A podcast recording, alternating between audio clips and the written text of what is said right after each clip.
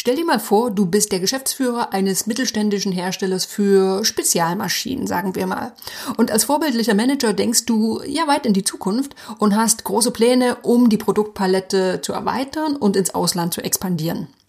Jetzt fragst du dich, wie gelingt es dir denn am besten, die Stimmung deiner Belegschaft aufzunehmen und deine Leute mit auf die Reise zu nehmen? Hm. Gute Nachrichten, es gibt die tolle Methode des sogenannten Sounding Boards und genau darum geht es in dieser Episode. Ladies and gentlemen, welcome to the best project management podcast, Projekte leicht gemacht, where projects are made easy and exciting. Let's get started.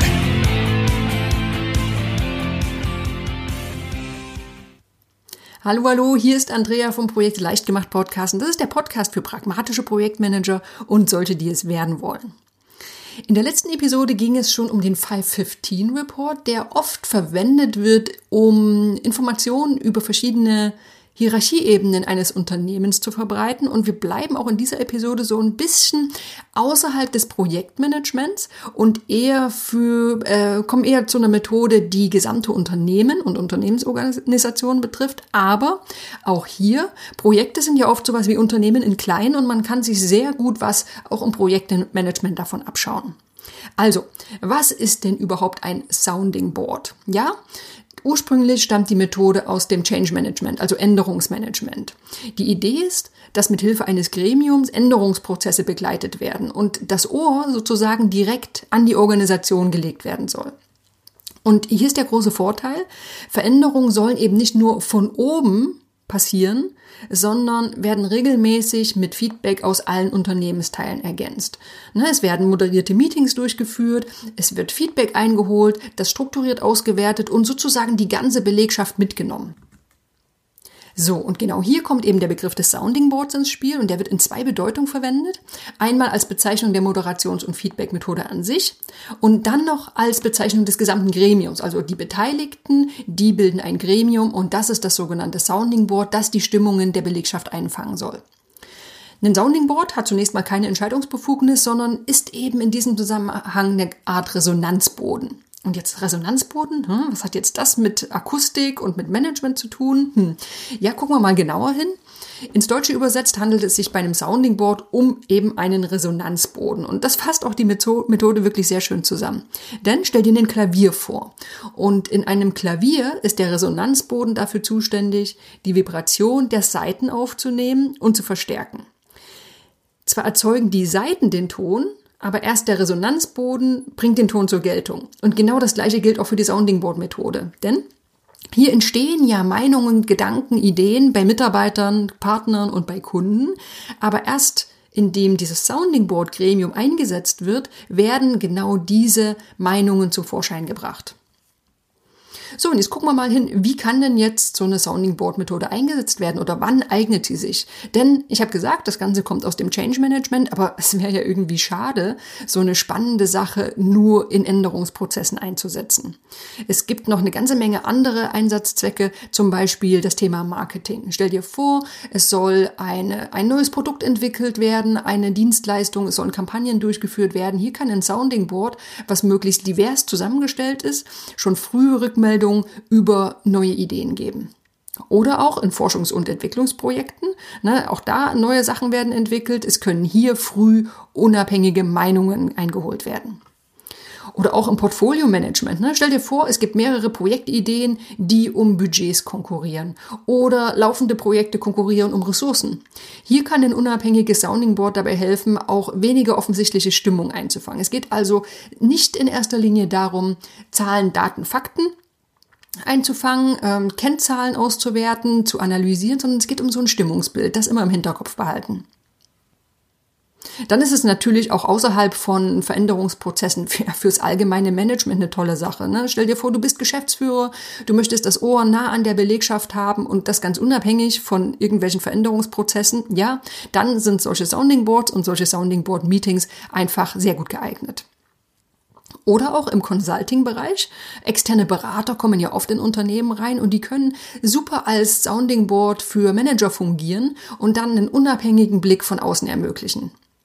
Ja, und wenn wir das jetzt mal alles so zusammenfassen, dann bietet sich generell die Sounding Board Methode immer dann an, wenn über verschiedene Hierarchiestufen hinweg regelmäßiges Feedback gewünscht wird. So, jetzt haben wir schon gesagt, es gibt ja eine ganze Menge Einsatzzwecke und äh, das, die sehen ja unterschiedlich aus und dementsprechend ist ja auch relativ logisch, dass so ein Sounding Board ganz unterschiedlich zusammengesetzt sein kann. Ähm, ganz klar, es gibt hier keine klaren Vorgaben und das hängt ja einfach vom Einsatzzweck ab. Generell sind oft verschiedene Personengruppen dabei. Sowas wie Schlüsselpersonen. Ähm, Schlüsselpersonen im Unternehmen, wie zum Beispiel Abteilungsleiter. Oder auch Mitarbeiter, möglichst aus unterschiedlichen Abteilungen, zum Beispiel ein paar aus dem Kundendienst und aus der Verwaltung und aus der Produktion, sodass man auch verschiedene Meinungen, verschiedene Stimmungsbilder einfangen kann. Kunden können auch Teile des Sounding Boards sein, bestehende oder auch potenzielle Kunden oder auch externe Berater, die können oft wertvolles Feedback geben oder auch Testpersonen, die zum Beispiel früh Produktideen bewerten. Siehst, das ist eine bunte Mischung und das liegt einfach daran, dass es ja davon abhängt, wofür das Sounding Board gedacht ist. Und Du merkst schon, Sounding Boards können ja nie immer gleich aussehen. Wäre wär seltsam, denn zu unterschiedlich sind die Organisationen und zu unterschiedlich sind auch die Einsatzzwecke. Ich habe mal zwei Beispiele mitgebracht, um zu verdeutlichen, wie unterschiedlich solche Sounding Boards aufgebaut sein können. Erstes Beispiel. Ähm, stell dir einen großen Konzern vor. Ne? Ähm, da ist die Idee, wir wollen die Unternehmenskultur verbessern. Und als Instrument wird so ein Sounding Board eingeführt. Und dieses Gremium umfasst 60 Personen, ist also relativ groß, aus verschiedenen Standorten und Abteilungen und mit unterschiedlichsten Qualifikationen und Erfahrungen. Und der Ansatz ist hier, es soll ein möglichst breites Bild über die Stimmungslage im gesamten Konzern erhalten werden. So, zweites Beispiel, ganz anders. Es ist ein komplexes Forschungs- und Entwicklungsprojekt am Start und hier wird ein Sounding Board mit zehn Personen eingesetzt, also deutlich kleiner.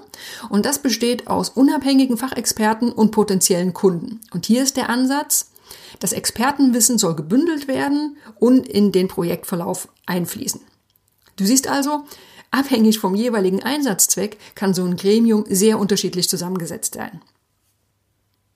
Gut, jetzt haben wir einmal das Gremium angeschaut. Jetzt ist ja noch die Frage, wie läuft denn jetzt so ein Sounding Board Meeting ab? Und ja, auch hier gilt natürlich wieder, auch das hängt extrem von der Einzelsituation ab. Denn wie groß ist das Sounding Board? Soll ein freies Feedback eingeholt werden oder sollen Alternativen ausgewählt werden?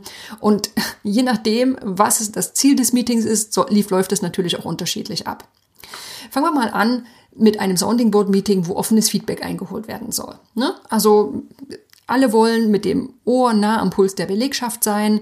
Äh, vielleicht gibt es auch ein konkretes Thema im Hinterkopf oder es geht einfach darum, hey, wie geht's uns denn? Wie geht's euch denn? Dann wären das fünf Schritte, relativ logisch. Ja, Vorbereitung. Ne? Es sollten natürlich alle Mitglieder darüber informiert sein, worum geht's denn in dem Meeting. So kann sich jeder schon so ein bisschen darauf vorbereiten, seine Gedanken sortieren und überlegen, okay, wo, wozu möchte ich denn meine Meinung äußern? Es können auch schon Fragestellungen durchaus mit reingegeben werden in so eine Vorbereitung. Zum Beispiel, wie sehen wir das Thema Informationen durch die Geschäftsführung in unserem Unternehmen? Ne? Dann kann sich jeder schon mal zu diesem Thema vorher Gedanken machen.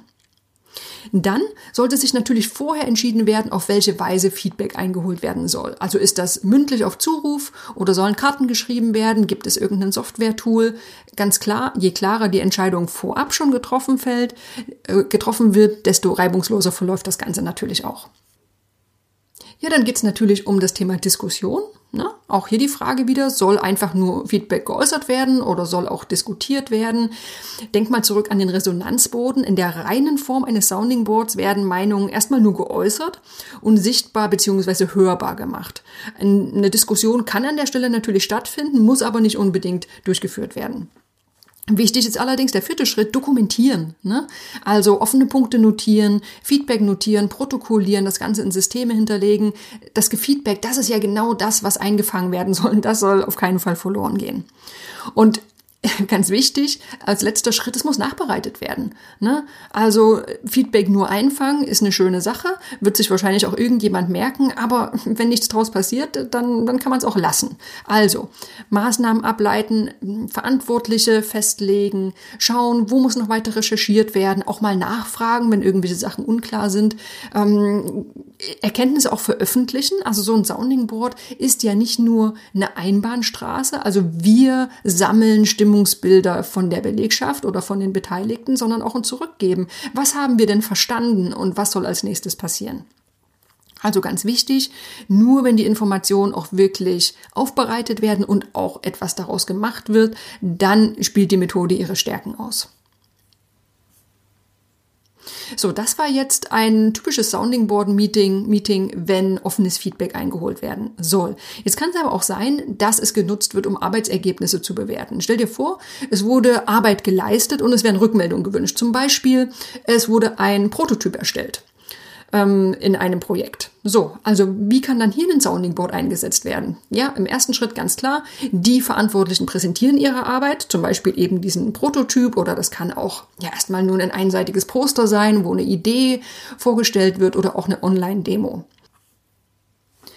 Dann zeigen alle Beteiligten des Meetings an, zu welchen Bereichen sie Feedback abgeben wollen. Das kann zum Beispiel passieren, indem, ja, wenn es über den Poster gelöst wurde, indem Klebepunkte irgendwo notiert wurden oder auch einfach nur durch Handzeichen oder durch, durch mündliche Äußerung, hey, da und da möchte ich was sagen. So, und dann werden diese Markierungen durchgegangen oder es wird die Liste durchgegangen und es wird das Feedback geäußert. Wichtig ist, der Moderator schaut, dass auch wirklich alle Punkte abgearbeitet werden und alle Teilnehmer zu Wort kommen, die zu Wort kommen möchten. Ja, und dann kann wieder diskutiert werden oder auch nicht. Jetzt hatte ich schon gesagt, so ein Sounding Board Meeting kann auch zur Auswahl von Alternativen genutzt werden.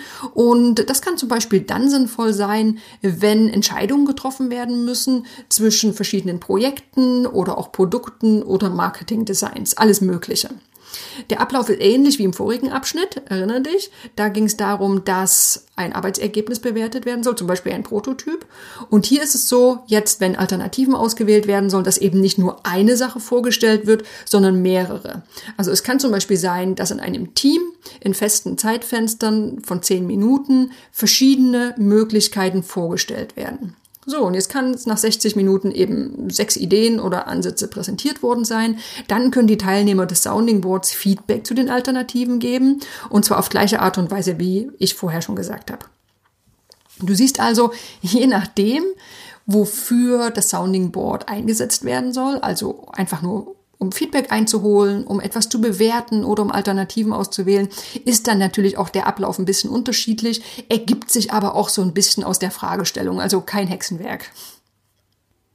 So, zusammengefasst, so ein Sounding Board hat einfach eine ganze Menge Vorteile. Ne? Wenn es wirklich eingesetzt wird in einem gesamten, gesamten Unternehmen, dann können verschiedene Hierarchieebenen eingebunden werden und es werden eben auch die gehört, die manchmal sonst nicht gehört werden. Und hier kommt es darauf an, wirklich eine gute Zusammenstellung zu finden. Das Ganze sollte in einer offenen Atmosphäre stattfinden, denn stell dir jetzt wieder vor, der Ursprung, das sind Veränderungsprozesse, da wecken die Themen oft erstmal Ängste oder auch Sorgen oder Wut und genau in so einem Sounding Board sind solche Emotionen ausdrücklich erwünscht. Wo hat sonst so etwas mal Platz? Ne? Also Sounding Board Meetings müssen absolut keine Kuschelrunden sein, sondern sollen auch einen offenen Raum für Gefühle und für Meinungen und Stimmungen geben, die sonst manchmal überhört werden. Und das ist ein sehr großer Vorteil. Es werden alle gehört. Ne? Also wie schön ist es denn für dich, wenn du das Gefühl hast, niemals interessiert sich jemand für deine Meinung. In einem Sounding Board ist das eben genau anders gedacht, sondern es werden wirklich Leute gehört, die sonst vielleicht ein bisschen untergehen. Feedback, was immer wichtig ist, ähm, spielt natürlich eine ganz große Rolle. Wenn man so ein Sounding Board Meetings regelmäßig stattfinden lässt, dann gewöhnen sich auch die Beteiligten daran und wissen, ich habe eine Möglichkeit, dann und dann mein Feedback zu äußern.